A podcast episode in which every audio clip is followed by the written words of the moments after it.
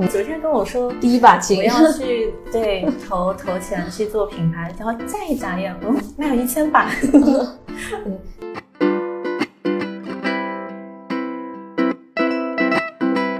嗯，果壳那边它是必须要二十四小时之内发货，我们没有准备那么多琴，因为完全没有想到说一次能够卖出去一千支琴。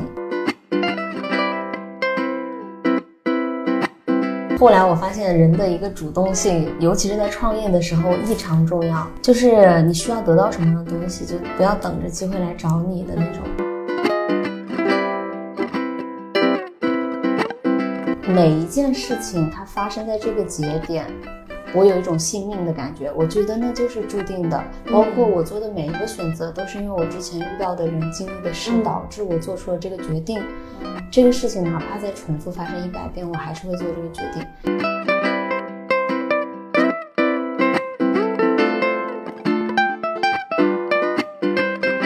Hello，欢迎大家回到我们这一期的逆行人生。今天这一期节目呢，请来了一个老朋友，我们是已经认识了呃好几年了，而且我采访他的次数也非常多，而且在我的即将发布的上一期播客里面，我其实是有跟我的那个采访对象聊到这个嘉宾的一些经历的，就正好顺下来这一期就请到了这位嘉宾啊，是丸子。不知道听播客的人有没有人知道他？然后我们今天要聊的话题其实是，嗯，跟这个电商创业，嗯，有一定的关系。其实跟丸子这几年的这一两年的最主要在做这个事情有一定的关系。好，那先请丸子出来跟大家打招呼吧。Hello，大家好，谢谢林安的邀请，又一次见到你了，感觉我每一个重要的节点都会碰上你，就刚好碰上一次采访。对，我是丸子，通常我会这样介绍自己：一个带着尤克里里满世界跑的斜杠青年。那斜杠青年的身份背后到底是什么样的职业呢？这个如果从头说起的话，会是一个很漫长的故事，因为在临安也一直见证着我在毕业四年之后尝试过各种各样的事情。那么，呃，到现在为止。我觉得我找到了一个相对明确的方向，就是在这四年的各种各样的事情里面，我唯一，呃，一直在坚持，没有放弃，而且是以热爱、以兴趣为导向的两个事情，就是旅行跟音乐。然后大家比较熟知我的一个身份是旅行博主，我一直在做旅行方面的内容输出。那这一次是要跟大家介绍的是跟音乐相关性更大的一个背着尤克里里环游世界的，那肯定不能没有尤克里里，就是呃作为一个电商创业者的身份来讲这个故事，我做了自己的个人的尤克里里品牌，嗯嗯。我我感觉就是跟丸子这个之间就是还蛮有缘分的，因为我是上一次跟一个嗯办自由会客厅活动的时候，跟牛谦一起，我们也录了一期播客，然后我在播客里面还有就是拿你举了一个例子，就是我认识你特别长的时间嘛，然后我每个不同的阶段去采访你，你都会重新进入到了一个新的阶段。最开始的时候是带着两万块钱去呃环游世界，然后可能是那个阶段，然后第二个阶段在采访你的时候，可能你回到国内了，然后那个时候是打算说要去做一个电商创业，然后做一个尤克里里的品牌这样一件事情，然后。啊、呃，但我们差不多有又有一年没见了，然后这一次又过去一年，我就发现，哎，你的这个尤克里里这个品牌在很短的时间之内就有一个呃爆发，然后已经就做的还挺，就是已经进入正轨了嘛。对，嗯然后就是每一个阶段，每次见你的时候，你都是不同的一个状态和身份，我感觉。对，好像是你第一次见我，我是个学生，对对对，然后第二次见面的时候，我是带着一个纪录片过来见你的，嗯。然后第三次是，呃，成为一个，其实一直是一个创业者，只是这次是带着一个，呃，尤克里里的个人品牌或者电商创业者的一个身份，另外一个行业了。但实际上对我来说，这两个东西没有区分开来，因为我现在在做的尤克里里品牌的主题还是以女性为主题，包括它的所有的设计灵感，然后设计故事，全部都是跟我的旅行经历有关。我觉得我很幸运遇到了一个合适的合伙人，嗯然后我们的兴趣爱好都很一致，一起来创造了这个东西，不是我个人的一个功劳，肯定不是。嗯应该说是我是中途加入他们的这个品牌，实际上是二零一八年就开始做了，嗯但是是我二零一九年的加入，然后它的整个一个上升期发生在二零二零年。嗯嗯嗯，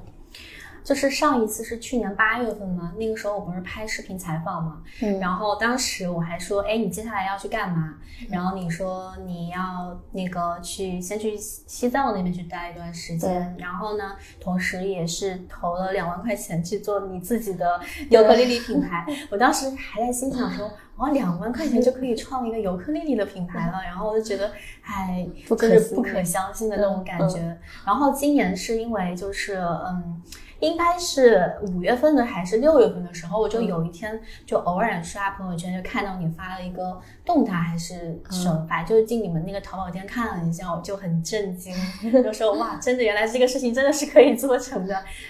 就是也嗯很好奇，就是你在跟你的那个合伙人，他当时你们早期的时候介入到这个创业项目里面的时候，他是什么样的一个状态呢？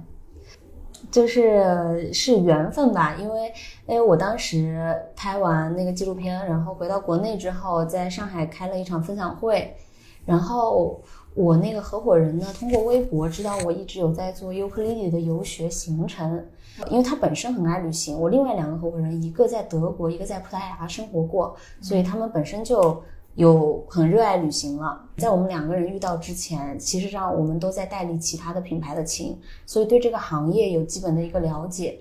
然后通过我在埃及认识的一个女生，跟我的合伙人认识了，她来参加了我的分享会。那之后我们就见面聊了第一次天，特别神奇的是，就聊得特别投缘。你会觉得，实际有的时候比你努力的程度要更重要。就在那个节点上，我们。碰到了一个性格非常互补，包括我们现在分工也很明确。一开始其实没有那么深度的合作，就是说做一款联名琴，所以一开始说的两万块钱的投资，实际上是投入到一款琴，就是我设计的那款琴里面去了。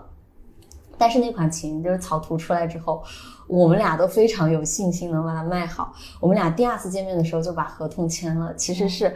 呃，非常信直觉的一种人，是同一种人。就觉得嗯，这个人没有问题，感觉交流起来很真诚、很坦诚。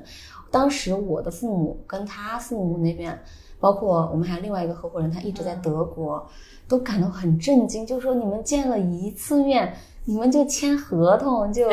就入股了，这是不是太夸张了？嗯，但呃，就很多事情就是这样，包括我做事情的一贯风格都是相信直觉的。然后我们一起生产了第一批琴，相当于那一次的整个团队的一个投入，大概是我投了两万，一共是投了五到六万去做那一批琴。然后结果出来之后，反响也确实是特别的棒。从那个时候开始，确定了一个设计方向，就是我们所有的琴的下码跟其他的琴是不一样的。嗯，对，所以就包括是确定了一个旅行的风格的一个主题。因为一开始他想要接触到我，就是因为我有做尤克里里的游学团，他想说能不能有尤克里里游学团这一块的合作，然后他来邀请我做这款琴的时候，我觉得一定要做的有我自己的个人特色，然后我就选了旅行这个主题，所以当时做的第一款琴叫五十二赫兹金，嗯。那个设计就是下马就是一只小鱼，嗯然后音孔那里有一一个月亮，然后下面是星光落在那种海面的感觉，就是因为五十二赫兹金的那个故事，就是说那只金鱼叫 Alice，它被发现的时候在大西洋的时候被发现，但它实际上是从太平洋，就是跨越了整个太平洋，飞到了另外一片海域，因为它的发出的频率是很特别的，没有人能够跟它沟通。就是大家都听不到它的歌声，但是它还是一直在哎唱歌，一直变成了大西洋那边的一个隐士。我觉得就像一个旅行者一样，而且很像我们大家每一个人，有的时候觉得不被理解啊，或者说我毕业之后选择的这条道路是一条特别小众的道路，然后就给他取了个名字叫 Traveler，旅行者。嗯对，就从那一次的合作开始。呃慢慢进行下去的。嗯，我觉得就是你刚刚说靠直觉识人，这个我觉得其实是一个蛮重要的一个嗯。标准的，因为其实我现在也接触很多人，包括我现在可能也处在一个创业的阶段，初期的阶段，然后我早期也尝试过去呃主动的去找一些看能合伙能合伙的一些人嘛，嗯。然后碰到了几个人之后，有一些人可能我在早期的时候也是觉得我的直觉告诉我说这个人可能不是很合适，但是我又抱着侥幸心理想试一试，然后最后的结果都不太好。然后我会发现，就是那些我直觉觉得他就觉得还可以的人，然后最后在合作下来发现他真的就是很合适的人，我觉得觉得我现在，嗯，我现在也是一个靠直觉识人的人。如果我对那个人直觉告诉我这个人可能不合适，我可能就不会再继续跟他有进一步的接触了。嗯嗯，然后，然后你刚刚提到那个你们两个人是跟合伙人是有分工的嘛？嗯那你们具体的那个分工是做哪块儿？就大家各自管理哪一块儿事情呢？哦，我合伙人就是现在上海这个，我们办公室在上海嘛。上海这个合伙人他是负责整个供应链、产品，然后包括物流这一块的事情。刚好是我最 不想最薄弱的环对最薄弱，就是我觉得我没有遇到他，我绝对不会去做这件事情，嗯太复杂了，对我嗯来说，就是我没有任何的兴趣。然后我负责的是线上的营销啊，这包括我之前做自媒体就已经有这方面的经验了嘛。嗯线上的营销、品牌的推广以及琴的设计、渠道的开发，对我负责的是这一块儿。然后我们另外一个同事他会在，呃，就是物流啊那块儿线上的跟进，去帮助我们这个同事，包括海外市场的开发，因为他常年生活在欧洲，嗯对所以很神奇，就是我们这个团队是一个，呃，就是很早就开始数字化远程协作的一个团队，嗯而且合作的异常顺利，这点让我很想不到。嗯嗯，包括我的欧洲，就是在德国那合伙人，我们到现在为止，我们已经一起合伙了一年半的时间了，我们只见过一次面，嗯其他时间都是线上的这种视频会议。嗯，对，其实现在这种远程的这种合作变得越来越有可能性了。因为现在其实很多，特别是比较自由职业的，大家其实也没有必要说一定要去一个搞个公司，大家就坐在那儿，然后就几点到几点上下班那种。嗯我是感觉它好像整个社会的分工，或者整个社会的一那种团体形式越来越极端化，要么就是超级大的企业，要么就是个体化工作室类型的会越来越多，那种中小的，呃，反正我自己个人感觉是越来越偏向个体化嗯的时代。嗯，那你们的这个分工的话，其实最重的那一部分是在那个就是前期的仓储呀、物流啊，然后打包发货呀这一块儿。因为你们那个琴自己是原创的话，还有需要去对接一些工厂上的一些资源嘛，这一块其实相当于是你的另外一个合伙人，他这一块经验是比较丰富的。对，因为我们之前就说到，我们其实都有代理其他品牌的琴，嗯我当时是代理的国内比较知名的几个，然后他当时是独家代理了一个台湾的，那他其实他也有去工厂参观呀，包括对他们的整个制作流程啊，已经有了很多了解。我另外一个合伙人，他会在木材以及工艺制作上比我要精很多。然后我可能就本身就会更擅长的一些推广跟营销方面，包括视觉方面的处理。嗯，相当于他们解决了前端的事情，然后你是做一个哦，他们解决了后端的事情，对你是做一个前端的事情，包括设计，包括推广，就是新品的发布。嗯对我觉得很幸福的一个事情，就是我的想法有人能帮我去落地。嗯因为我本身就是一个想法特别多的人，有很多奇奇怪怪的想法想要去实现，刚好他们需要的就是一个完全打破原来的一些大家固定想法、认知的一些东西。因为我们再去跟传统行业的嗯去拼的话，是没有任何的竞争力的。虽然说中国的这个市场足够大，但是它毕竟是一个非常小众的一个品类。嗯我觉得我们能坐下来，我们能够认准对方，很重要的一点就是我们明确的知道，我俩都是奔着爱好去的，就是这个东西，我们会觉得说，哪怕说前期没有回报，前期很长一段时间没有回报，我们都会坚持做下去，是因为热爱。所以，呃，我们在合伙的初期是在有七到八个月，三个人或者整个团队都没有任何收益跟回报的。嗯，一直每一每一个月的回报，我们都是投入到了下一批生产或者囤货里面。嗯但是还是坚持做下去，是因为我们知道彼此都足够热爱这个东西，就觉得这个东西可以做十年都没关系。嗯，所以你你们这个真正以呃盈利的话，是从第几个月开始的呢？其实我们一直有盈利，嗯只是我们知道，呃，我们的盈利要把它放进去，不然的话，它会，呃，就是现金流会不够。啊，嗯，就相当于其实你们赚到了钱，你们再把这个钱投入进去生产新的琴或者开发新的产品，嗯对就让它不断的在那滚动。对，因为在我加入之前，他们其实在做你自己的产品的系列，没有那么明确的指向旅行这个方向。嗯然后我的加入让我们整个团队说这个东西就是要让别人记住是一个旅行小吉他，嗯然后就把之前的产品，我们其实是随着新产品的迭代，把之前的产品都筛掉了。嗯就我们要一个新产品，它的打样啊，包括它的损耗啊，都是要有投入的嘛。嗯包括我们之前的那些产品又不能完全下线，因为线上还在卖，它的一下囤的货物变多，我们手上的现金流不够，就没有办法分钱。而且一开始我们三个都处于兼职的状态。嗯。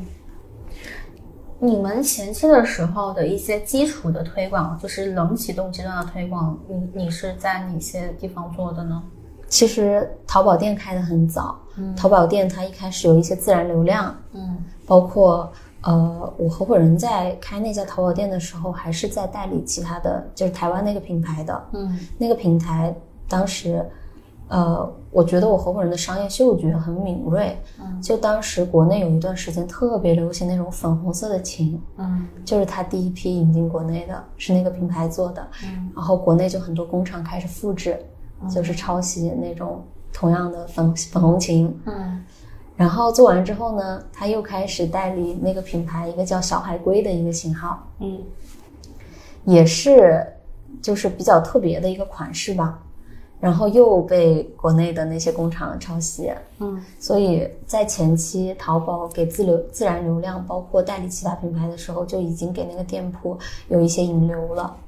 对，这个是一个冷启动。嗯后续的话，我们是会跟线上有更多合作，可能我们走的就是跟音乐博主的合作呀，因为我自己本身做自媒体这个行业嘛，然后跟一些跨界的合作，比如说果壳，它是科普类的那种付费平台，嗯付费课程平台，绑定的课程的合作。对，然后我们也会去推更多的线下渠道，自己去推，包括这一次来上海乐器展，就是为了接触更多的 to B 的渠道。嗯。对，那你自己的那个自媒体平台有跟这个琴的销量带来什么帮助吗？因为你你其实嗯。你本身是一个尤克里里音乐博主的身份嘛，对呀、嗯。对我希望是有的，因为我确实发了，就是自从我开始做 To Do 以后，我的内容输出越来越多的是跟尤克里里相关的内容，那它肯定是会让它在网络上面的曝光啊，然后大家的一个认知度会更高一些，就是刷脸熟，嗯，对。然后我自己的粉丝群体应该都是知道这个品牌的，嗯，但是只实实际上从我这里的转化其实很少，并不多，就还归结到那个原因，它就是一个很小的品类，嗯对，而且它是一个，它也不算轻量，而且它也不是一个重复性的一个消费品，嗯它本身就会更偏女性化。还好我的粉丝大部分是女性，嗯。那那你不会呃，你会有在一些其他的就现在很主流的一些平台，比如说像小红书啊，然后呃抖音啊、知乎啊这些上面去就是投投钱做一些推广这些，然后产生特别好的效果有吗？其实我们之前有尝试过在抖音上面去做推广，嗯投钱的推广，但发现像这种客单价比较高的商品不适合在抖音上推，没基本上没什么效果，没什么回馈。然后，呃，我们在试过所有的这些平台之后，包括微博呀，然后这些的，发现小红书跟知乎的转化是最高的。嗯，因为我们的客户会过来说，他是在知乎上面看到有人推荐我们的琴，嗯，然后我们就会更加鼓励我们的购琴用户在小红书或者知乎上面去晒评价，给他们一些鼓励的机制，给他们送曲谱呀，送一些小赠品啊。嗯，对，嗯会有这样的一个种草的行为。嗯还挺有用的。包括我们合作的一些博主也是小红书偏多。嗯嗯嗯。所以你你记得这个你们这个就是引流最好的一一个帖子或者说一个推广是发生在哪个平台吗？呃，应该说跟这个博主本身的流量有关系。嗯有一个小红书一百万粉丝的博主，嗯他有帮我们推我们的那款富士山下，嗯对，然后就一下起来了，因为他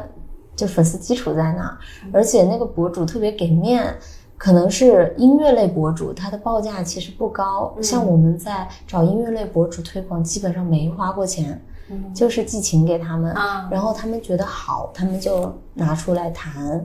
然后他们觉得不好的话，我们也很难说你一个一百万粉丝的博主非要你帮我们做广告，这很难，提不出这种要求。我大概也知道一个行业的报价嘛，嗯。所以就是，其实我们品控把控的很严格，嗯。是因为我们的仓库是我合伙人的爸妈在管，嗯。他们我们知道一个初创品牌在初期它的品质很重要，所以那些博主都会基本上有第一次合作之后都会上架我们的琴开始卖，就还挺好的。嗯，是放挂在他们自己的那个淘宝店上，啊。他们一般会开自己淘宝店，因为音乐博主他的变现方式很有带。货是吧？对，嗯。你像他的，你看音乐博主一般接的推广就会比较少嘛，嗯。他们大部分还是会开自己的网店。嗯。嗯，嗯。可能就是因为那个博主开始推之后，嗯。然后我们在整个小红书上的一个曝光起来了。嗯。然后后来知乎上面我有写一篇帖子，那篇帖子的曝光量也挺高的。那篇帖子我就是单纯的教大家怎么挑选尤克里里，嗯。一个干货帖。嗯。嗯，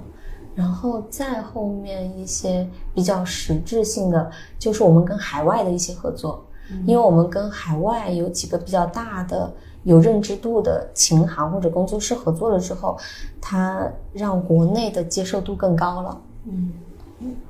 应该是这几个节点。哦，还有一个节点就是跟果壳的合作，嗯它是一个跨界合作的一个成功的点，一个例子，对我们来说是一个新的一个合作模式。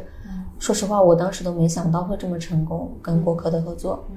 那肯定也因为他们的影响力真的特别大。你可以说吗？就是他那一篇文章给你们带了多少个销量？呃，他头条可能最好的一次带了一千多只，一千多个，就很夸张。一千多把琴。，对，嗯我我们那次手忙脚乱，就是惊呆了，因为是直接断货，嗯因为嗯，果壳那边它是必须要二十四小时之内发货，嗯我们没有准备那么多琴，因为完全没有想到说一次能够卖出去一千支琴，嗯就是那种感觉，嗯，而且对果壳当时其实它有对比了很多个品牌的同价位的琴，选择的我们，我们就觉得很骄傲。后来因为合作效果好，我们就开始持续性的合作，让我们有了一个很重要的 B 端客户。我觉得 To B 对于一个品牌来说就是生存，因为我们的利润其实很低，嗯。然后 To C 才是利润，嗯。嗯，就是有了跟果壳的合作之后，我们的生存好像不是问题了，包括跟海外的几个大的经销商有了一个稳定的合作，这就是保证了一个品牌的生存。然后后面我们才是去考虑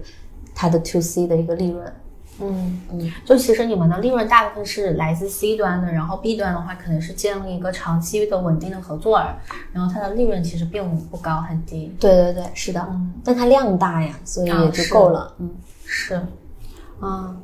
所以其实总的来说，我听下来的话，我觉得，嗯、你们更多的还是靠一些呃一方面是有一些原有基础的一些流量基础在那儿，就底子还不错，对，然后又赶上了疫情这样一个可能电商还不错的一个时机，比较爆发的时机。可能大家在家比较闲，对，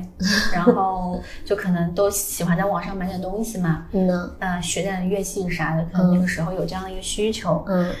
再加上门槛比较低，对，再加上可能你这边有做那么一两个比较成功的那种推广的这种案例，对，就把你们的销量整体来说给给带起来了。对对对，其实嗯，我觉得我们的销量的一个稳定，可能还是因为有几个比较稳定的弊端在支撑。啊，嗯，那你们这些弊端资源是他们主动来找你吗？还是你们就是以前就已经认识的呢？我们都是属于毛遂自荐型，啊，就各种去找，我们就。嗯，后来我发现人的一个主动性，尤其是在创业的时候异常重要。就是你需要得到什么样的东西，就自己不要等着机会来找你的那种。包括我自己在做自媒体这一块，后来发现也是这样的，嗯就是自己去寻找一些机会。包括我在做那个卖故事嘛，嗯很多人会说哇，就感觉我很红，怎么那么多线下的那种场地找到我？嗯。其实全是我主动去找的，而且我找的方式特别傻，我就直接大众点评上给人打电话，啊。打电话过去是前台接，啊然后我说可不可以把你们负责人的微信推给我，我想谈一个合作，场地方的合作。啊。对，就后来我们在尤克里里这一块儿推渠道也是，我们去人家的官网，然后找到人家的商务，最好能打电话，不能打电话就发微信，然后把我们的整个品牌资料、报价单、所有的各种社交平台的一些链接全部放在一起，变成一个话术，打包发给人家。嗯。对，可能发出去一百份，有十个回应，那也 OK 了。嗯。那你们在这种找品牌方和这种 B 端资源的过程当中，有就是积累什么经验吗？这块是你在找吗？还是呃，其实这一块是我们三个都会找，啊但只是说我发现我之在之前的这么几年，因为我没有正式进入过职场，嗯导致我的社会资源是非常纷杂的，就各个行业的人都有。嗯反而在我真的开始创业之后，它给了我更多的碰撞跟灵感。就是我没有想到这两个还能一起做的时候，就一块儿做了。其实果壳那个也是有一个相当于中间人认识的，但他也我们的关系就是没有好到说，呃，因为我们的关系，他可以确定我们品牌，所以他当时确实也类比了。但是我确实也有一个引路人，是一个我的朋友的朋友，嗯这种关系才直接见到的。因为我们后来也有找一些网易云商城啊，或者说一些比较大的音乐壳啊那些的合作，嗯呃，他们的商务可能就是没有办法直接对接到那个主要负责人，我们的联系就会中断掉，或者是中间有一些信息的传递的没有直达的，嗯就会就会错失掉，那也没办法，就还是会以这种方式去跟人去接触。但是后来就前几天我们在乐器展参加乐器展之后，我发现这是一个非常好的方式，让客户主动找到你，并且认可你是一个正规的一个品牌。嗯因为别人总是会觉得说主动找上门的，那他肯定是呃不怎么样啊那种感觉。那其实我们主动去找的，它的成功率我也说到了，就是你找一百个，可能有十个达成合作，真的就是这种成功率嗯，就百分之十十，的成功率嘛，我差不多，因为他们很多人会加我的微信，但是不一定能真的从你那里拿货，他对你保持一个怀疑态度，尤其是在这个传统行业，大家都已经有一个价值标杆，就觉得谁是这个行业的老大哥，就已经认定了，他们不太接受有新的品牌进来。嗯所以我们主推的方向也是一些更新的工作室，更新的一些人群，他们会更接受更原创、更有新意的特色的尝试，嗯小众化的东西。因为说到底，我也没想把它做成一个太大众趣味的东西。嗯。嗯，就是其实你要找准你们自己区别于那些龙头的品牌的一些呃差异化嘛，找自己的差异化，然后去你们打的那个人目标人群可能跟他们也稍微区分开来。对对对，嗯可能一个企一个品牌出去都嗯没有考虑到那么深远的问题，就是想怎么活下来。嗯就是怎么样保持它的一个利润率在，因为我们又不是能烧投资人的钱的那种，我们又没有投资，嗯其实我们是必须要保证自己每个月有利润的，嗯就是这种。但是只是说最开始它的利润只够整个公司去赚，后来它有了一些额外的利润可以分给我们，然后慢慢越来越多。呃，我们是从今年三月份才开始分钱，相当于从去年八月份到今年三月份，我是没有拿到一分钱的。嗯。嗯，那你们现在的话，就是月销大概能平就稳定到多少，以及它的一个营业额大概能稳定到多少了吗？一千到两千，好的时候可能两千多都有，一千到两千的销量，嗯营业额可能，啊、我还真不太记得。天呐，财务不是我在负责，我就只知道我分了多少钱，可能二十多万吧，二三十万。你说这个二三十万是你营业额吗？营业额对，啊、就是月月营业额是二三十对对对万左右，OK，对，就相当于来说，现在是一个比较稳定的这样的一个增长的一个阶段了。对，是一个稳定增长的阶段，尤其是二零二零年，基本上都是一个上升曲线。嗯，那你们现在的一个规模呢？团队的一个规模？嗯主要合伙人就三个人，嗯然后加上整个团队，包括发货的工人、工厂那些十来个人、十几个人。所以其实你整体来说的话，你觉得从这个呃以前是做旅行博主，就自媒体这一块儿嘛，今年可能很大一部分的重心是在电商创业这一块儿。那这个身份的转变会给你这个生活方式有带来什么样的变化吗？呃，我到现在为止，我都觉得我不在一个常规的一个创业团队的角色里面，因为我的合伙人特别支持我。嗯。就他在认识我的时候，他就知道我是我的生活方式就是满世界跑，一个数字游民的状态，而且他非常支持我保持这个状态，因因为我们这个主题就是旅行，嗯。那他需要极大量的旅行的素材跟情的素材，嗯他们巴不得我越往外跑，所以对我的旅行状，对我的生活状态没有任何的影响。我还是说在不同的地方办公，因为我刚刚说到了整个的团队分工，我负责的也是线上的，嗯所以我后来真的觉得，就是每个人的商业模式可能都是不一样的，嗯可以根据自己去量身定做。如果自己可能前期要经历很多的迷茫，也会。嗯那你现在这个每天大部分时间，除了你们这个这个线上推广啊这些之外的其他时间，你干嘛呢？就是你比过去更忙了，还是更更悠闲了一些呢？呃，差不多吧。我觉得跟之前我没有让自己特别忙，还是我会知道，我再多做一点事情的话，它一定效果会更好一些。但有的时候就觉得，哎，差不多这样就可以了，已经做的足够了。嗯，明天再继续努力吧。嗯我其实，在今年年初的时候开始记账，这是我毕业四年以来第一次记账。之前别人问我你哪来的钱出去环游世界，我真的回答不上来，因为我都不知道我哪来的钱，我都不知道我钱花哪去了，我就是心很大的一个人。嗯然后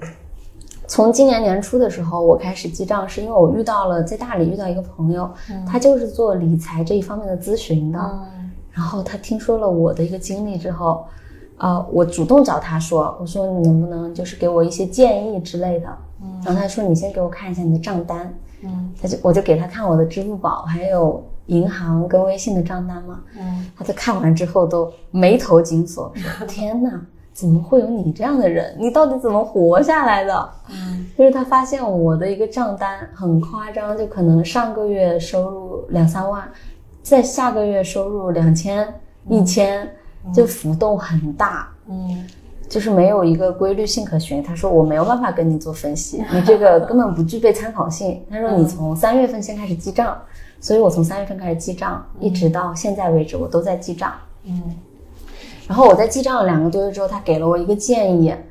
在他熟知了我这样的生活状态之后，他就说，其实你可以把你的收入分成三个一个模型，三个板块，一个是固定收入，这一块的收入可能来自于你的个人品牌，就比如说 To Do 啊。To Do 尤克里里，或者是你的丸子游学这之类的。然后第二块是广告收入，嗯。因为我会帮一些朋友发线路啊，包括我自己有做在大理的时候有做行程，但是是别人在带队。那这一部分的话，都算是广告收入，包括我会接一些推广，嗯。对那些品牌方的收入都算是广告收入，灵活性的。还有第三个就是当地收入，嗯。我当时在大理的时候就有交情啊，嗯就组织那个尤克里里的小班，以及我在当地摆摊卖故事，这些都算是我的当地收入。后来我不管去到哪个地方，我都会按照我的这三块收入来分析，我这个月有多少的品牌收入，多少的广告收入，多少的当地收入。嗯啊，慢慢的它稳定下来之后，我会觉得心里更加有谱。嗯嗯，包括我会给所有的想要成为一个自由职业或者应该说是数字游民的人，可以把自己的收入这样去分类，一个稳定的，一个灵活的，另外一个当地收入其实是完全的依据你的兴趣爱好为导向的一个收入。嗯嗯。所以其实你的话，从那个创立尤克里里品牌，它进入正轨以来，你的这个收入也相对来说跟你前几年那种一个月两三万、一个月一两千那个一、那个不一样了吧？现在就相对来说每个月还是比较平均稳定了。对对对，会嗯，是会比较。那你会觉得现在就是也会就是呃经济上的那种焦虑的时候会压或者压力吧会少很多吗？跟以前比的话？我一直我的消费观就是在自己能力范围内给自己最好的，嗯。就给自己最好的。只是说我今年有了一个理财观念，嗯。但是我发现我在国内花的钱比我在国外旅行花的钱还多，那国内太多消费陷阱了，是。国内花钱太方便了，所以我真的觉得我以前旅行花费不大，对我今年赚的多一些了，但花的也更多了，嗯。就是这样。但是经济上的焦虑会少一些，而且因为当你认准这个方向，你就觉得朝这个方向走就没问题，嗯对经济上的焦虑就会更少一些。嗯。嗯，那你其他方面的焦虑呢？比如说，就是你的呃职业发展上的一些焦虑，或者说是人生规划上的一些焦虑。因为我记得最开始第一次采访你的那个时候嘛，你你有聊到说你曾经在旅行的过程当中有几段时间是焦虑到晚上睡不着觉的那种，然后在就是你不知道你这个旅行这条路能不能继续走下去，靠它养活你自己。对，然后嗯，就是你曾经会有过那么几段就很对自己的职业发展很焦虑、很迷茫的那样一个阶段，但后面你慢慢的通过各种方式也走出来了嘛，然后慢慢的找到了自己的定位。那那现在这个阶段，我看我作为一个外人来看，我觉得好像是你是慢慢找到了适合自己走的那条路的，那个方向也越来越准了。但我不知道你是否在这个阶段还是隐隐的内心深处还是会有一些焦虑存在。就作为一个内容创作者，我最近状态是不是太好了呀？你这么一问一问我焦虑，我竟然不焦虑，不知道焦虑啥？不知道没啥可焦虑的。但是我前段时间确实是在焦虑的，嗯。对我是因为看到我同行或者跟我做类似内容的人，他们做的越来越好，而我好像停住了，嗯，我会焦虑，是因为这个点是对比还是是是反是。落差？对，所以这种东西其实它真的不是你，真的是因为你内心深处生长出来的，而是你受环境影响出对来的。其实它对可能根本就没有存在的必要的一种焦虑。对对对，就像刚刚说到的，呃，现在他收入稳定一些了之后，但是我觉得大城市的欲望太多了，嗯我在大城市里面总是会被动比较，嗯对这种东西会让我产生落差，然后我会在有选择的情况下更想去亲近自然的地方。嗯。嗯这个这这个这一点确实是这样，就是我过去也有嗯、呃聊过几个在路上长长期，特别是在国外旅行的一些人嘛，他们有一个共同点，就是一旦重新回到国内的这样的一个大城市的这个社会体系里面、嗯。社会环境里面，跟他们身边那些以前的朋友们再去比较相处的时候，就哪怕是出来吃个饭聊聊天，大家聊的那些话题，就是一下子就把他们拉入到那种很焦虑的氛围当中了，然后然后就会让他们也间接的就开始本来不焦虑的事情也开始就被那种焦虑给感染、传染到身上来了。对对对，对，然后包括你前面说的那个消费嘛，国外可能你的消费，你在虽然在国外，但是你的消费并不高，你花的钱不多，但一回到国内就不知道为什么就花很多钱，对啊莫名其妙就花掉了。对大家出入的场合啊，各种啊，就是你，对，就会觉得哇，消费好高啊。比如说我现在住在我合伙人家里，我觉得他在上海的生活成本好高，他又养猫又养狗，嗯随便带狗看次病就上千的那种。嗯然后他们租在那边房租都七千多一个月，嗯。就觉得，哎，那这么想的话，还是会有压力的。那所以你今年的规划，就今年其实时间也不长了，只剩下两个月都不到了。你今年剩下的规划还有什么吗？因为其实前面知道你其实除了在做电商创业之外嘛，你也在去，比如说大理那边摆摊卖故事呀，然后、呃，你之前也去贵州那边有尝试去拍一个新的纪录片呀这些的嘛。嗯，对对对，就是你可以聊一下这些电商创业之外的这些事情，你你都做了些啥，有什么结果？呃，就说卖故事这个事情，其实是因为我想做一个那个电台，也是，其实不算是，嗯、我想做一个声音明信片，嗯就是明信片是我自己拍的照片，然后背后有一个二维码，大家扫二维码就可以听到这张照片的一个故事。嗯这是我最开始去卖故事的一个雏形，所以我才会把那个照片打印成明信片去地上，就去街上去卖。是因为我在自己在家录的时候，发现没有讲故事的感觉，我需要一个倾听对象，嗯他才能够让我更自然而然的讲述出来。然后我就去练习讲故事，然后就去摆摊卖故事，也是你说我今年在二零二零年结束之前，我真的要做的一件事情。从今年三月份我就开始有这个想法，以及开始去做。但是中途，包括我在尤克里里这一块投入了很大的精力，它一直在被中断。嗯虽然我一直有去各个城市再去讲故事，嗯对，是我今年年底之前想要做的。嗯然后像你做说的那个《秘境中国》那个纪录片，也是，其实这些都是内容输出一块东西，嗯也是我真的就是想要做的事情。那个是非常客观的原因，因为，哎，当时觉得，本身在疫情发生之前，我就没打算要出国，因为我觉得玩够了，真的就是那种心态。而且，我是因为有一次跟一个复旦大学的一个地理历史学的学生聊天的过程当中，我发现我对中国的很多东西其实不太了解。我以为我去过中国的绝大多数省市了，但他告诉我啊，中国还有最后一个驯鹿的部落，最后一个住在沙漠里的沙漠部落，最后一个刀耕火种的那种民族。就很多东西我是不知道的，我才知道啊，原来还有这么有意思的东西。但那些东西很可惜的是正在消亡，而且是急速的消亡，因为扶贫嘛，嗯全部都在消失。我就很希望说，在他们消失之前去做一些记录，但是这个东西也受到了很大的阻力，一就很做内容的都知道它的一个商业化的问题，嗯很难拿到商业的赞助。第二个就是因为疫情，那些比较封闭的原始村落，嗯他们如果没有政府的一个支持，你很难去拍摄它的很多的一些民俗的活动，包括节日，全部都被取消了。你拍出来就效果也不会特别好，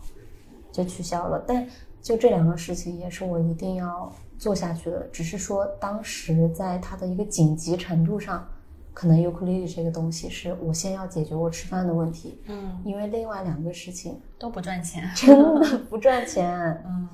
对啊，就是先赚钱能把自己养活，再去自己花钱去养自己热爱的事情。嗯那个事情就还好，我做的事情我都不讨厌，嗯都挺喜欢的。嗯。所以你你接下来的话是想就是做那剩下的一段时间是想把那个内容输出这一块再给，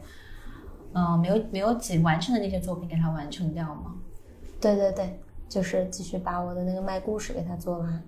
嗯给它一个收官，不然的话我会觉得我今年不完整。嗯。嗯，所以你们这个品牌，你们收回到那个尤克里里品牌，你们接下来会有什么样的一些规划吗？就说，比如说，呃，到了这样今年这个阶段之后，明年可能你们有这种营业额上的目标吗？因为 就是今年，比如说月销是两三千，明年我们月销要争取五千，再再上万什么这种的。呃，对，有一个初步的规划，因为这次去参加完乐器展，其实给了我特别大的信心。嗯，因为有很多行业内的一些老师都过来，就是表示了鼓励跟这个方向的一个赞许吧。嗯，就首先，我真的觉得我们的琴设计的还挺好看的，嗯 所以继续会往这个方向，就是旅行主题的方向去设计。嗯然后我不会想说，我从来就不想做一个特别恢宏的事情，嗯因为你做的东西越大，你要付出的精力，你要付出的越多。我希望它就是一个小而美的。我们现在已经有四款琴了，嗯然后可能再出一款，呃，就是高价位的，一就是比较针对线下琴行的琴，以后墨西哥款的就不会再出了，就围绕这五款琴来做这五个 IP 的周边的一些东西。嗯对，然后就是去铺渠道啊，外在的一些东西。我自己觉得说，如果我们月销能够达到五千的话，基本我就很满意了，那就 OK 了，我就让它自自由自在的这样发展下去，自然增长是吗？对，让它自然增长就好了，我就会觉得差不多就 OK 了，嗯嗯，然后，嗯，后续内容上面的一些创作得看整个大环境的变化，包括国际大环境的变化，现在疫情的影响嘛，嗯。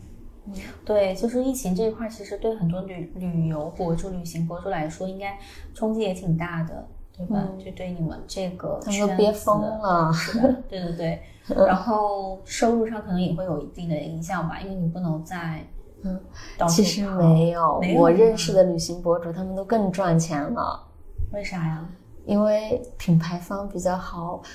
就是其实我上次在那个视频里就讲到了，嗯经常在国外跑的旅行博主是不赚钱的。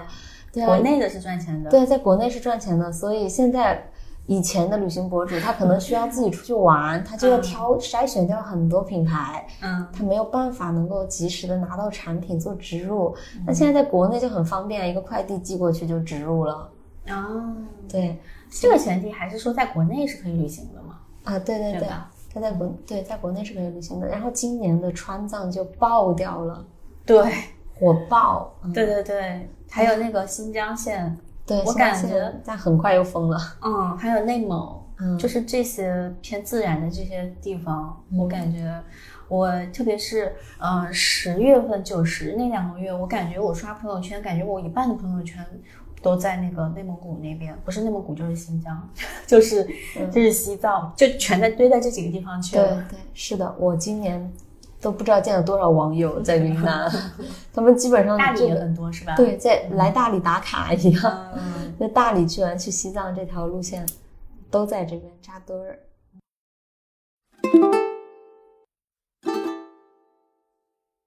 我听下来，我感觉你们这块儿其实还是比较顺顺利的下来的，嗯对，就就没有说特别大的坎坷。对对对，就比如说，哎，我特别期待你之前聊的那个电商博主，他有没有遇到挫他也很？顺啊，他也很顺。就是你知道吗？我我上次采访一个也是做电商的那个博主，他是卖耳环九五嗯后。我我跟他聊之前，我是我也是想带着说。我能不能从他那里知道一些他创业很坎坷的一些经历，然后能给大家一些借鉴，或者说他是不是有什么那种秘诀对，很特殊的一些方式，能够因为别人都不行，就他行，能做这么大，他肯定有特殊之处。对但是我聊完之后，我会发现。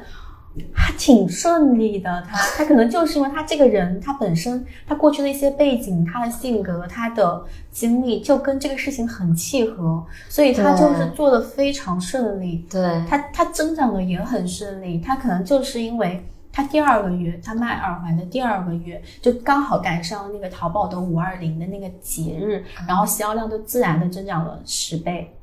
也是自然自然自然增长，这个太幸福了。但是他四月份也是像你们一样，可能前期是有铺一些那种推广的帖子，嗯比如说在小红书上和知乎上、会有一点点基础的流量的，还是会有的。然后在这个基础流量的呃基础之上，然后又刚好赶上一个节日热点。嗯，然后加上他那个自己品牌的定位，可能这些基础底子打的是挺好的。我觉得品牌定位特别重要。对品牌的一个包装定位，它对，就是东西本身是还 OK 的，嗯，然后底子还不错，然后它就自然的就涨上去了。其实就你刚刚说到的那个是自然而然特别重要。就比如说，我是一个旅行博主，然后我突然去做电商或者做尤克里里品牌了，别人会觉得很奇怪，但实际上没有，你也会觉得我做这个事情很自然。对，不我觉得很自然。因为我给别人的印象就是一个带着尤克里里满世界跑的女孩，嗯，所以大家就觉得我做这个特别自然，没有人会觉得奇怪，我的流量也自然而然的引到那个上面去了，嗯，就它就变成了一个很自然的事情。我就会觉得，至少在我的观念里面是，就这个时代，你做什么事情都 OK，你都可以养活自己，干嘛不做自己喜欢的呢？嗯，就做自己符合，你不会觉得负担有压力的那个东西，如果跟我很不符合，我还要很拧巴的去做，何必呢？嗯就确实没有这个必要。对，这也是我这几年观察到的一个现象，或者说是总结出来的一种经验，就是嗯，就是我身边如果有一些有一类人，他可能是看到有些人做某些事情，或者是做某个行业做的很成功、很赚钱，然后他也想去做，但是他可能他。并没有那么喜欢那件事情，他只是说我看到这件事情背后的利益，嗯，然后我要进入这个场子里面跟他一起做，他就可能觉得，哎，那个人可能背景还没有好呢，学历还没有高呢，他能行，我一定也能行。但他进去了之后，百分之八十、百分之九十是要失败的，这这个也挺神奇的啊、因为因为他就不不是因为他喜欢那个事情，他进场了呀。嗯就我觉得，我觉得他这就是是奔着很大的赚钱去的。对这个，我觉得其实也是有很大的因素在里面的吧。这个确实是因为他有一个耐力，就嗯最磨人的一个阶段，其实就是我说到的前八个月我们都没分钱啊，嗯，我都觉得我在，就是为什么而工作呢？就是我的付出没有得到回应，这种东这个时候只有热爱能够让你撑下去，不然早就放弃了。对，就是如果是冲着赚钱的目的进场的人的话，他嗯。八个月都没有看到回报，可能就会有点对这个事情会有点怀疑，或者说是有点耐不住了。嗯，所以我觉得可能就是热爱是可以让一个人他走得更长远的。耐力的一个东西。嗯还有刚刚要更正的一点，就是你说我们团队多少人嘛？嗯其实我说十来个人，中间很多是兼职。我刚刚吃饭的时候跟你解释过了，嗯不然的话，可能听众又会扒了。啊，一个月的那个销售额才三十来万，居然十来个人怎么养得活？那肯定养不哎，活。是是是，对，因为那些是兼职，其实对我们核心团队就三个人五六，对，合伙人三个人，核心团队就五六个人。嗯。所以你们其实也算是一个就是那种小规模的这种创业，小而美规模的创业。对对对，嗯其他的其实都我们运气特别好嘛。他这个东西，就是因为我合伙人他爸妈本身做生意的，他们有工节人节省部分成本了。对节省了很多仓库的成本，这些、这些对于初创团队都是很大的成对本。对对对对，但是我们现在也很节制了，我们现在大部分的钱还是会继续往品牌投，嗯还是因为热爱。如果是要赚快钱的话，是跟做品牌完全另外一个路子。我跟你说了，线下琴行的那一套，他们的方式会利润空间非常非常大。但是真的你要保证品质的话，你是不可能给他们那么大的利润空间的。对，做品牌的玩法跟做生意的玩法就是完全是两种方式了嘛。对，对对对，但真的是要长久的做一个事情，好像确实只能是因为热爱。就是前期你一定是投入大于它的回报的，嗯很长一段时间都是这个样子。对，嗯但就就我这边几年来，我的感觉就是到现在为止，我也会选择有就更长期性的事情，而不是短期见效、回报率很高。嗯我希望它是一个呃持续赋能的一个东西，包括做内容也是嘛。嗯，就可能你三年前做的视频，现在还有人看，对对。对这个很好。对，你知道，就是哦，我上次跟你视频采访完之后，你让我印象最深刻的一句话，以及就是说，可能到我后面自己在做内容的时候，中间遇到一些困难挫折，然后哎，我有时候也会想起这句话，你知道哇你知道我还哪句说过这种话对对，有的，就是你刚刚一提，我又想起来了。嗯就是呃，上一次的时候你是有提到你们拍那个呃沙发客旅行的那个纪录片之后，为什么能够上旅游卫视那个节目嘛？嗯就是说你其实跟那个编导很早之前就认识了，但是当时是因为你在墨西哥那边做一个跟一百个陌生人在街头唱歌的那个、那个嗯节，算是一个策自己策划的一个小视频的一个报名的参加一个活动，但是你那个并没有，就是你花了很大时间进去准备它，但是最后并没有成果成成果得奖啊什么的嘛，那你当时还有点失落。对，很但失落。是但是后来你也是因为这个，就是认识了那个你们后来那个沙巴克旅行纪录片的那个编导还是什么样的一个角色？行者的导演，对，所以这当时也是说，嗯，你现在做这些事情花了很多时间精力，都是在当下没有回报，但是也许在未来的某一天，它其实也是能够给你带来另外以另外一种方式来回报你的。时间问题而已，嗯，所以当时我还这句话我印象还蛮深刻的。所有的努力都不会白费。对对对，虽然很鸡汤啊，嗯，对对对，但是我觉得它真的就是就是真理，在某种程度上来说，因为有人验证过它就是这个样子的。是的，嗯，对，挺好。而且我现在又有一个新的鸡汤，是送给我自己的 是。我在卖故事。我我坚持了一个月在大理卖故事，哇！现在去大理的朋友都能听说我卖故事的这个事件。嗯然后我当时卖故事其实什么都没报，没报任何目的的出发，我就是想跟别人讲故事来锻炼我自己讲故事的能力。但他后来让我收获到了很多我意想不到的事情，包括腾讯那个时尚先生找我拍那个小的一个短片，嗯包括就是有一个做故事治疗的老师邀请我去广州做分享，嗯就很多很多的收获是我没想到的，我就嗯突然意识到那一点，因为在我呃做这件事情之前，其实际上在我们整个团队三月份之前，我都非常慌慌的一批，做内容没赚钱，做尤克里里不赚钱，我整个人就是我要靠压岁钱吗？难道？你是有很很长一段慌。时间没有收入的时候，没有收入，嗯对，就包括我那个时候内容也没收入，尤克里里还没有收入的时候、是很慌的，嗯。但我一直在做事情，然后我那个时候就很恐慌，然后我去卖故事了。嗯。我去卖故事之后，给到我最大的一个反馈就是，当你放掉你对生活的所有把控，就你不尝试去控制你的生活，去给你的生活做安排跟计划之后，你反而你就跟着你生命的河流去流淌。每一件事情它发生在这个节点，我有一种信命的感觉，我觉得那就是注定的。包括我做的每一个选择，都是因为我之前遇到的人经历的事，嗯导致我做出了这个决定。嗯这个事情哪怕再重复发生一百遍，我还是会做这个决定。嗯所以自从有了这个想法之后，我就不再去后悔任何一件我做过的选择，嗯以及任何一件发生的事情，我觉得都是最好的。我作为一个旁观者，一直在看你经历的这些事情，嗯。我我甚至都会有一点，就是哇，我感觉你就是命中注定要这样去走这些路、这些点的那些感觉，就是你刚好在，因为你前面做的哪些事情，你刚好在这个契机遇到一个很合适的合伙人，嗯。就是我甚至觉得你那个合伙人出现的那个时间点都非常的巧妙，嗯。然后你们刚好又一拍即合，然后做了这个事情，然后刚好又是疫情期间，这个是一个电商的一个销售的一个很好的一个爆发期，那你们这个品牌又做就直接就是又上来了，方向对了。对我就会觉得真的就像好像是已经写好的剧本一样，就是那种感觉。真的有一瞬间觉得我信命了，来吧。对，然后，然后我再从，比如说我在看你的经历的时候，我在反观到我自己身上的一些经历，然后因为我某些时刻可能也会挺挺慌的，然后也会挺迷茫的，就是我觉得我今年迷茫的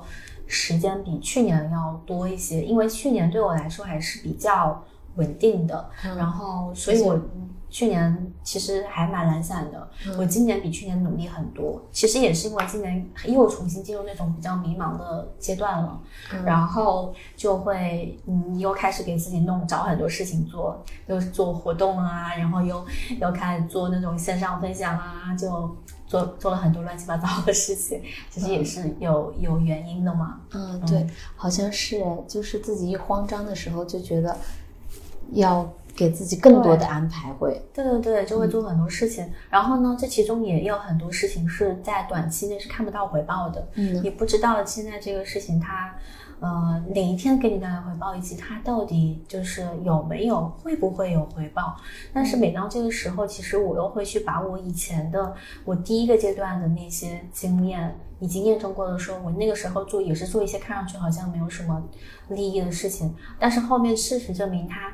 还是给我带来回报，只要我在做这件事情，我没有放弃它，嗯，然后我再看一下别人的经历，你比如说，哎，比如说你的经历，然后我又呃加倍验证啊，这样做其实是可以的，然后就给自己一个坚持下去的一个力量嘛。我觉得做创业者心态好重要，特别重要，就是坚定自己的方向没错，对对对，那他就没错了，对，这个好重要，这个是很重要，然后还要对自己很有信心，对，而且创业者真的是要经得起那种。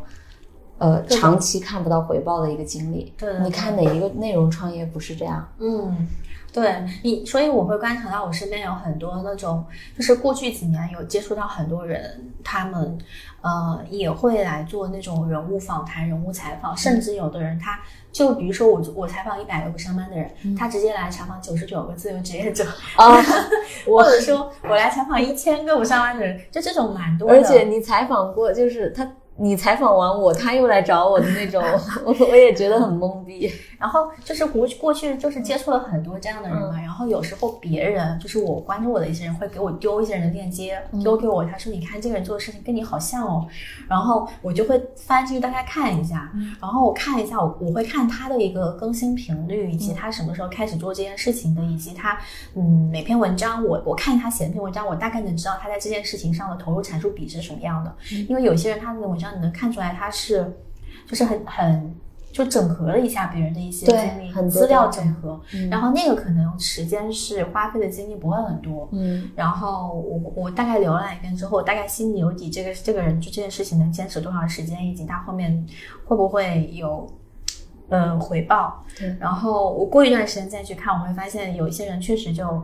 到中间断掉了，就没有再做了，因为他坚持不下去了，就长期看不到回报。你也让我很惊讶，我也跟很多朋友讲过，因为我不是你很初期采访的对象嘛，第四个好像是，对，第四个。你那个时候跟我采访那次聊了有两个小时快，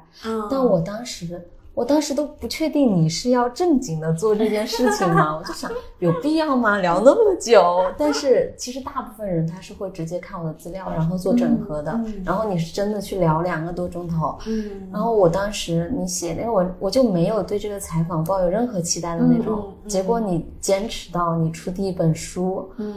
我都觉得很很惊讶，我也会觉得很激励我自己。嗯。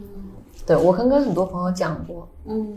因为其实，嗯，我我会有，就通过做这些事情，我会有一个嗯观点，就是说，如果一件事情大家很多人都在做了，然后你还要做这件事情的话。可能你就要走比较难的那一条路，你要选比较 hard 的那个模式，要不然这件事情大家都能做，然后你跟他们做的有啥区别呢？可能你唯一跟人家拉开距离的地方是你选的这个模式是大部分人都不愿意去走，大家不愿意花两三个小时或一周的时间去采访一个人再出来一篇文章。对啊，对对啊，尤其我后来我自己尝试过采访人物的那种，我真的不行，我觉得好难啊，就。很多人看到，包括你采访的那些对象，其实你采访的那些对象就是素人。嗯，包括很多人看到我们现在的一个成果，嗯，他们没有看到说之前我做了八个月工作都没有任何收入，也没有看到你之前采访花一个星期去采访别人，也没有多少阅读量的那种。就是心情，我觉得创业者最难的其实是那段很寂寞的时光，嗯，然后过去就好了。我前段时间在南都的时候有一个采访，他说到上班，他说你觉得上班的人跟自由职业者有什么区别？嗯，然后我就说，我觉得上班的人就像在轨道上面一样，他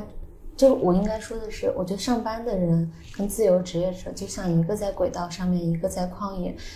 轨道上面你是永远知道下一站是什么，嗯，你知道是中学、高中、大学，然后是销售经理，然后是总监，每一条路你都知道前方是什么样子。嗯，就是旷自由职业就像在旷野上奔跑，虽然旷野很自由，但是真的很容易让你迷失方向。嗯，尤其是当你往这个方向跑一下，又往那个方向跑，又往那个方向跑，最后可能会发现还在原地，跑回了原地。嗯就是这种感觉，所以自由职业者更需要找到自己那颗北斗七星，沿着那个方向去跑，嗯，然后中间经历很长一段的寂寞的时光。对，嗯，就是我觉得他背后的那个目标很重要。对就是他的他的信念感异常重要。对对对，其实这个世界上本来就没有什么对错或者能成不能成的事情。嗯嗯，就是可能就是你支撑你做那件事情背后的一个。嗯，初心或者说再远大宏大一点是愿景吧，就是那个东西你很坚信它，也很坚定它的存在的话，可能你能跑走得更远，因为它中间一定会有很多个时刻，你突然就找不到方向了，对对对，不知道自己到底在干嘛，很多个这种时刻会出现。这个时候停下来也挺好的，就是让自己充一会儿电。嗯，就包括我今年不想再出去跑，就。不不是因为疫情，也不想再出国，就是某个时刻在去年年底的时候，我突然有一种非常强烈的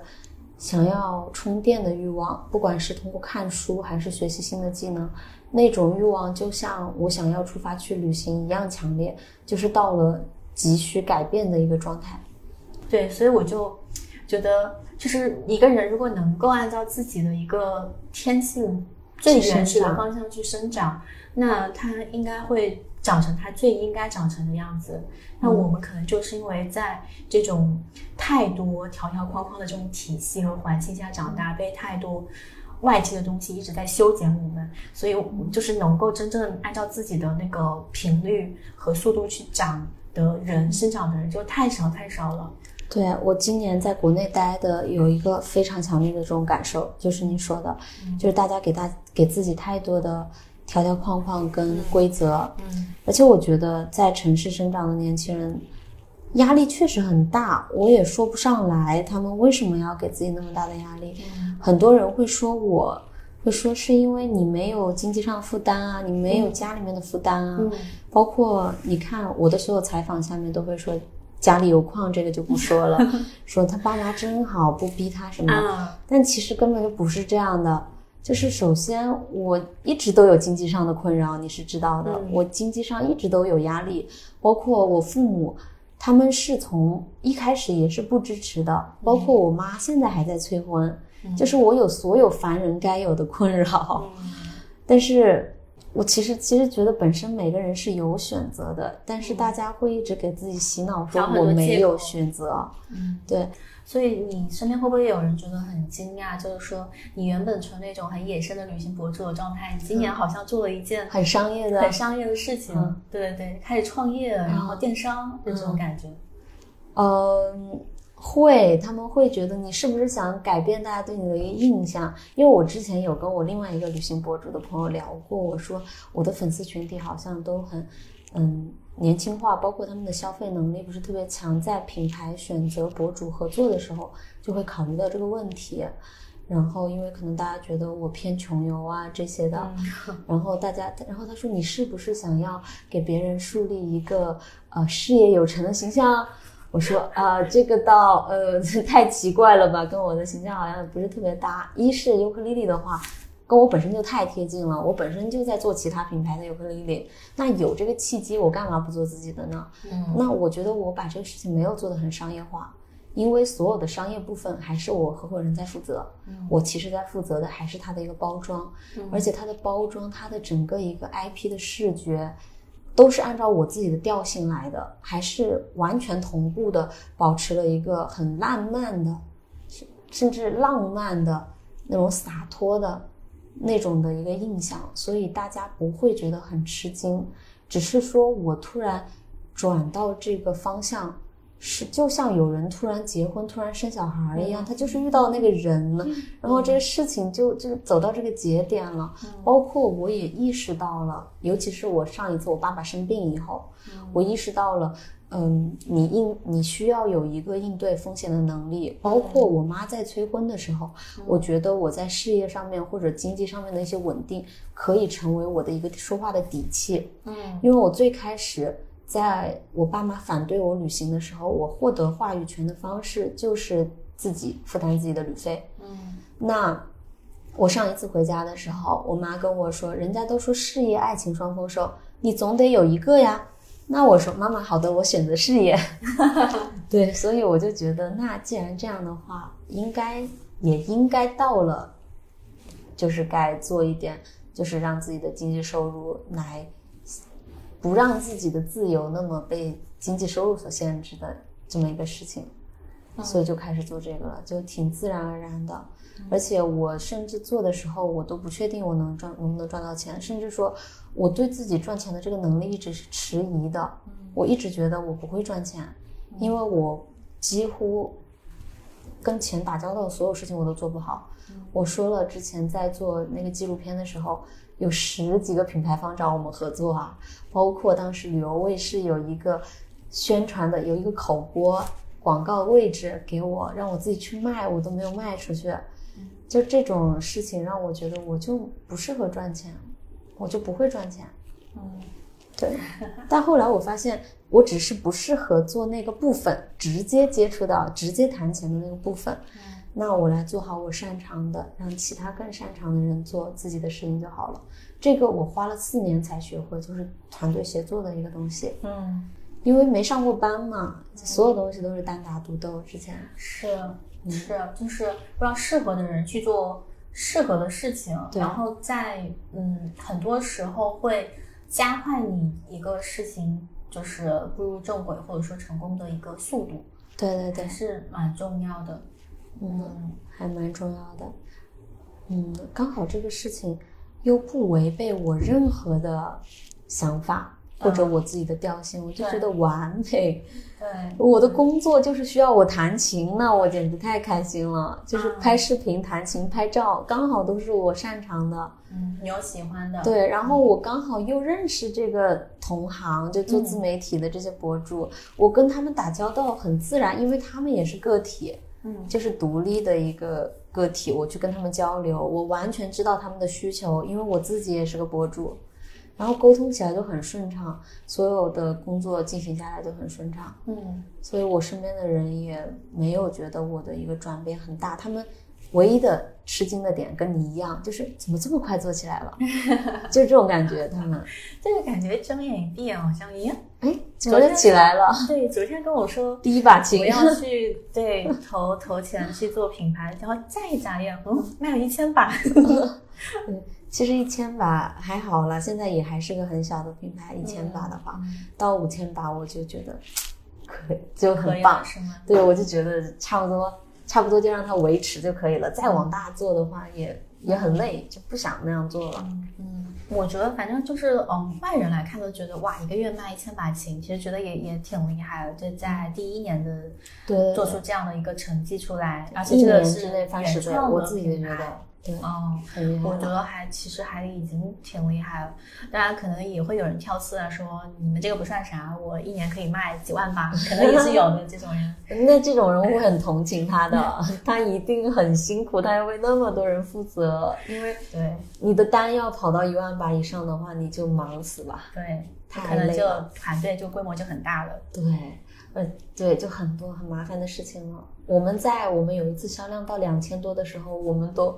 懵了，就是很忙，就是啊，那这个 就是发货单各种就乱了，就突然一下子体量上来，它应该是一个循序渐进的过程。嗯，我而且我发现做电商好像有好好多人都会经历面临这样的情况，就是意料之外的，就是在在你原本计划。就突然有一天不知道什么原因，它就爆单了，然后你的那个仓储啊、囤货都跟不上，对对对对，就会有这种时刻存在。对，这个其实是一个危机，就哪怕在别人看来是一个爆单，但对于一个企业、对于一个品牌，绝对是个危机。但如果没做好的话，这个口碑就一下就下去了。对啊，对啊，对，我们也有过几次这样的危机，就是因为爆单之后就疯狂催货，然后那边就是品检那一块儿。呃，漏漏掉了一个什么东西，这种就会有，就会到来带来后面很多的麻烦，你去售后的很多问题，所以它最核心的还是就是你的品质过关了，你的售后就不会有那么多麻烦。包括我们明年的一个计划，其实是要走海外市场，嗯。一是这种有原创设计感的这种产品吧，外国人他们更愿意为你的情怀买单。嗯。包括我其实，在尤克里里跟旅行这一块结合的，我完全的结合，完全的融合。包括我在卖故事，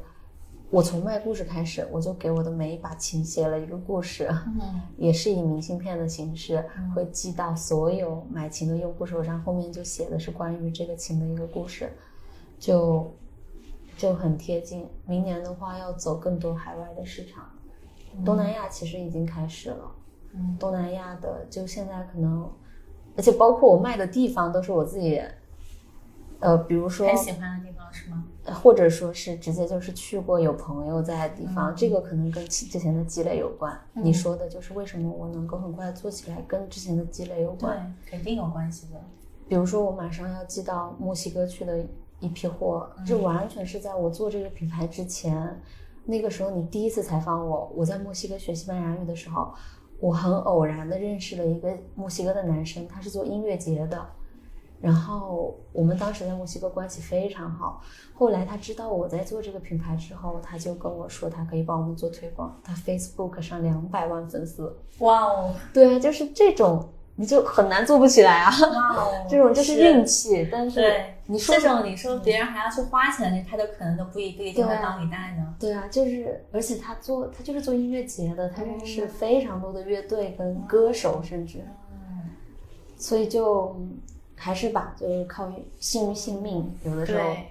而且你就会让我想到，我们大家衡量这个金钱的标准可能也太单一了。其实，呃，从这个角度来看的话，你付出的时间，你积累的那些资源，你认识的那些人，他们其实都是你宝贵的财富，都是金钱，它会对啊在未来某天转化成金钱的。所以我还有卖故事这个点，当时被人诟病，就是说，一个是当时就有一个大叔直接从我的摊位门口走过，说一个年轻小女孩能有什么故事啊？哦，我当时被这么说的时候，旁边还旁边还有很多人，嗯我是有一点心虚的，因为人家一个长者这样来说这个话，感觉很理直气壮。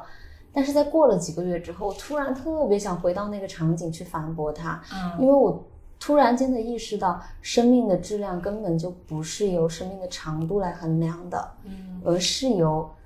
你的经历，就是它才能决定一段时间的质量。如果它总是重复性、机械性的在进行很多东西，你回忆起来其实是没有故事的。对呀、所以我之所以我后来在跟很多场地方合作，他们说他们不做收费的那种分享，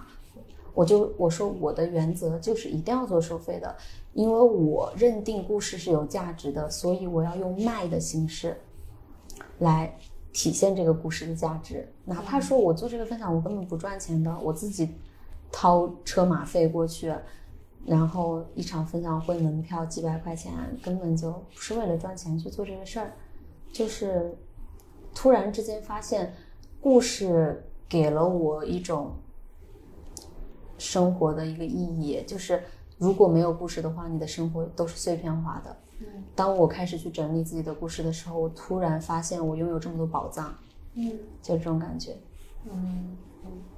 所以你今年的话，你会从呃那种过去几年当中比较理想主义和那种比较有点飘飘天上就那种感觉，有点开开始落到真实的人间的那种脚踏实地了吗？因为我第一次采访你的时候嘛，嗯包括你看，包括你去年去拍那个纪录片嘛，嗯。然后你做的事情其实都是啊、嗯就可能在上班族或者说一些城市里面的人看来觉得离他很遥远，因为他他会觉得这种生活没有保障。对，但是你你可能今年因为你自己人生当中也会经历一些，比如说你爸爸生病了，或者说是你妈妈催婚，然后你也开始考虑说你你也到了一个可能说你觉得是需要有一个呃稳定的经济来源对，的这样的一个嗯基础吧，可以让你更嗯顺利的去追求你想追求的那些东西。嗯，对，所以你今年会更脚踏实地一点，也就不是脚踏实地，就是说更更更贴近那个人间的那种接地气。接地气一点啊，上次那个南都的那个嗯的编辑采访我，也是说接地气这个，可是我一直都觉得我自己好接地气啊，但只是可能我之前做的事情确实跟钱挂钩太少了，就没什么跟钱挂钩的，是因为我跟你说了，我就不擅长处理所有跟钱相关的事情，嗯然后包括你说到我，我觉得我二十六岁了，我应该要有自己更多的、更稳定的一个收入。实际上，我觉得我才意识到，哦，原来我也被年龄绑绑架了。嗯虽然我一直声称说，啊、人不应该被数字、被年龄这个数字所绑架，但你这么说起来，我确实也被绑架了。嗯是因为我觉得我需要更好的去处理我的社会关系，嗯甚至说是为了我父母的一个面子，嗯我必须要，因为我自己对物质要求，包括对我的生活质量的要求没有那么高，嗯而且你去年问到我五险一金的这个问题，我是完全没有考虑的。嗯然后今年更多的人跟我提到了五险一金这个事情，我才开始买保险，就是买商业保险。嗯我到现在也觉得五险一金对我来说没有很重要。首先，我真的没打算在大城市买房，嗯然后唯一会让我觉得有顾虑的是医疗这方面，因为健康是不可控的，对。而且我的身体状态确实是不是特别好，因为你舟车劳顿嘛，一直在旅行当中，所以我给自己买保险啊，就基本上解决了我的一个顾虑。其他的时候就心很大，就是会觉得生生命的整个对我来说的意义不在于它的一个长度，而是质量嘛，就会觉得要在，我觉得荒废时光会让我觉得很紧张，这件事情会让我觉得很紧张。其余的话还好，所以你说的那个方式特别有用，就是给自己复盘，嗯你就不会觉得你荒废了很多时间。是的，嗯嗯，那其实我觉得从我个人来说，我可能觉得自己会，嗯、被一些现实的因素捆绑住的一些时刻，可能也包括一些不管是年龄也好，还是说是一些，嗯、就是社会，你是人生活在这个社会上，可能会面临当可能在人生某阶段会面临各种各样一些突发的一些意外的状况也好，其实我觉得更其实还是呃兜底的事情，可能就是这个是会让我比较担忧，觉得我在做追求我想追求的生活的那个前提条件是我兜底的这个事情一定要兜好，就比如说、呃就是健康。就是说，你如果有一天你或者说是你的家人他呃突发意外的话，你需要有事情，你有一个底在那里可以兜住你，不会让你至于一下子生活一落千丈。所以，所以可能我在就我自己做自由职业之前，可能我会把这些底都兜好，就比如说保险要。配置齐呀、或者说就是哦，我我也一直在从最开始阶段就考虑那个五险一金这些东西，其实也是考虑到说以后长远的，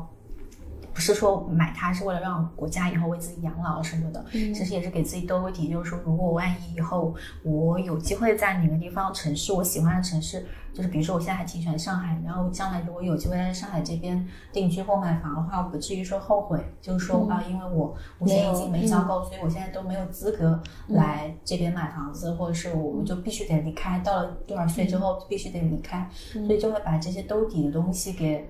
兜好。对，然后再加上，其实有时候也很无奈是，嗯，父母他的年龄确实是随着你的年龄的增长而增长的。然后我到某些时刻，我会很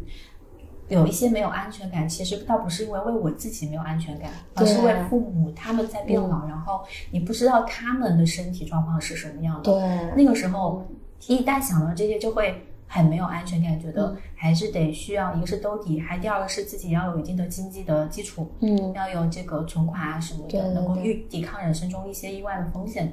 对，就是对抗风险能力。我觉得我跟你完全一样，就是我唯一一个让我没有安全感的，就是我父母的身体状况。嗯，因为我对我自己反倒是一个，我就觉得发生所有事情都是。注定会发生的。之后，我一旦这么想，我真的没有任何困扰我的地方。对于我自己今后会发生的任何事情，包括风险，包括呃困难或者是灾难，我都觉得我可以接受。但是我很难接受我父母就是发生什么样的变故，这是我唯一一点会考虑的。但是我目前来说能做的也不是特别多，嗯，因为如果一是能做的已经做了，他们都有保险，他们都有五险一金，他们都有养老，嗯。这是我比较幸运的一个点，就是我的家庭不会给我带来负担，嗯对，才可以导致我选择这样自由的人生。肯定必须要感谢我的家人，嗯尽管中途很长很长时间的磨合，至今为止都在磨合，但是，呃，对，对于我自己来说，我没什么好担忧的。嗯我唯一担心的就是，如果我发我发生什么事情，会导致他们的一个状况。嗯嗯，五险一金的话，更多的配置都是，在我个人看来，我就是为了他们去做这些事情。嗯嗯嗯，你现在那个就是呃婚姻恋爱这一块呢，有什么打算吗？就是我第一次问你的时候，你当时说我要去谈恋爱了，没有没有，你是说你将来有一天也许。呃，谈恋爱的话，你也可以跟你，你希望你也可以跟你将来另另外一半是全世界到处跑啊，然后这种旅居的状态啊，这个样子的，嗯对，我到现在还这么觉得。嗯就是很多人会觉得说，哇，你想的太美了吧？嗯但是我想说，我刚毕业的时候，我说我想以这种方式生活，别人也会说你想的太美了吧？嗯但实际上，我在接触了一些异性之后，嗯发现很多人都有这样的想法，他们只是少少了一个触发的那个机关。他碰到这个人，他突然觉得哇，这种生活是有可能的，嗯他们就会想了，就是没有带我我说的就是，可能我喜欢西班牙，在西班牙待个五年，然后在阿根廷待个三年，在南非待个两年，甚至在希腊待个十年，嗯就是它不是奔波的，它不是累的，它跟旅行是不一样的状态，旅居的状态。然后每当我跟一个人去形容我想要的状态的时候，他们都是向往的，嗯而他们觉得不可能的，更多的是因为害怕。嗯但我觉得，如果说你有这样一个伴侣，他很坚定，嗯然后你们互相扶持跟支持的话，这种生活很好实现。嗯所以我到现在也是这样想的，嗯只是我现在越来越懒得一两个月跑个国家了。现在想要待的时间更长，想要以更深度的方式去体验一个地方。嗯我我今年年初的时候，有人我不是在做那个向往的生活的一条路线吗，嗯然后有一天晚上谈话的一个主题就是问你向往的生活是什么样的。嗯我当时说的是有喜跟喜欢的人一起，在喜欢的地方做喜欢的事情，嗯这三个东西有一样我都知足了。嗯，那你现在已经满足了，至少有一样吗？你在在做喜欢的事情，现在在往那个上面靠近，嗯就是还还没有完全做到，因为我希望那个事情是能够做到好的，就是能做到让我自己很骄傲的，嗯对这样一个事情。对，嗯然后我还在寻找我喜欢的地方以及我喜欢的人，嗯，挺挺，我觉得理想主义的。不是我，我想说这三点都是可能是大部分人都挺向往的一种状态吧。因为我之前也是说我喜我喜欢的生活状态是，呃，有事做，有钱花，有人爱。对我都不贪心，我觉得我只要找到一个把它做就是极致的话，那就很幸福了。比如说有一个哇深爱的人，那也已经很幸福了。对对对，然后你可能，你也许某天你遇到一个就是真的是很契合的一个人，然后你也可以为他放弃你对对对，我想要的那种愿望对，完全是有可能的。嗯虽然说我现在已经对爱情打上了双引号，我已经有点怀疑爱情这个东西是不是，嗯，更多的是一种想象的成分在了。嗯就是我觉得爱情跟想象力有关，嗯。就是它更多的是一个想象的成分。我觉得，我觉得自从开始自己创业，或者说是自己做一件事情之后，嗯我会发现，就是你的异性缘会变得很差。啊，真的吗？真的，就是我不知道为什么我会觉得，就是你好像可能身边大部分异性吧，跟你相处的时候，会觉得你是一个很有距离感和有点工作状态，嗯，很工作，然后很很有点，就是离他很远的一个角色，就是会进入那样一种状态当中。就所以你会觉得自由职业者比上班族更难找对象吗？我觉得看人和看他自己做什么，啊，对这个倒倒不会，就是嗯，他当然，如果有些人他自由职业之后，社交圈他很宅，他就不怎么出门，他社交圈很变得越来越窄了。那他肯定是男的，你不见人，你怎么找到对象呢？对对啊，概率问题。对，如果像你这种就经常在外面跑，每天就就跟就见很多的人的话，我觉得倒应该不存在这样的问题。嗯嗯，对，谈恋爱是挺好谈的，就是对对看 能不能长期的对啊，相长期的，对，是的。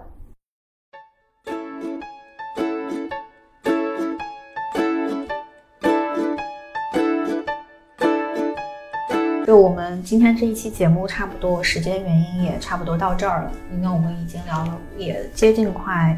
快开两个小时了。嗯，然后我们聊的话题呢，其实啊后面发散聊了，除了电商创业一块的以外的很多的一些丸子最近的一些生活，对吧？然后还有就是哦其他在做的一些事情，然后还有就是我们可能做自由职业者的一些困境啊、迷茫啊。这些东西，那大家如果听完我们这期播客之后，嗯，关于我们今天聊到的任何一个点吧，有想继续展开跟我们进行探讨的，都可以在我们的播客下方去留言。呃，目前的话，可以在小宇宙的 APP、喜马拉雅 Podcast、还有网易云、还有荔枝 FM 这五个平台搜索到我的节目《逆行人生》。嗯，也欢迎大家在呃各个平台给我们的节目打分，如果你喜欢。的话，好，那我们这一期的节目就到这里啦，跟大家说一声再见。下一期节目我们再来聊新的话题，拜拜。Make out brown, you start it.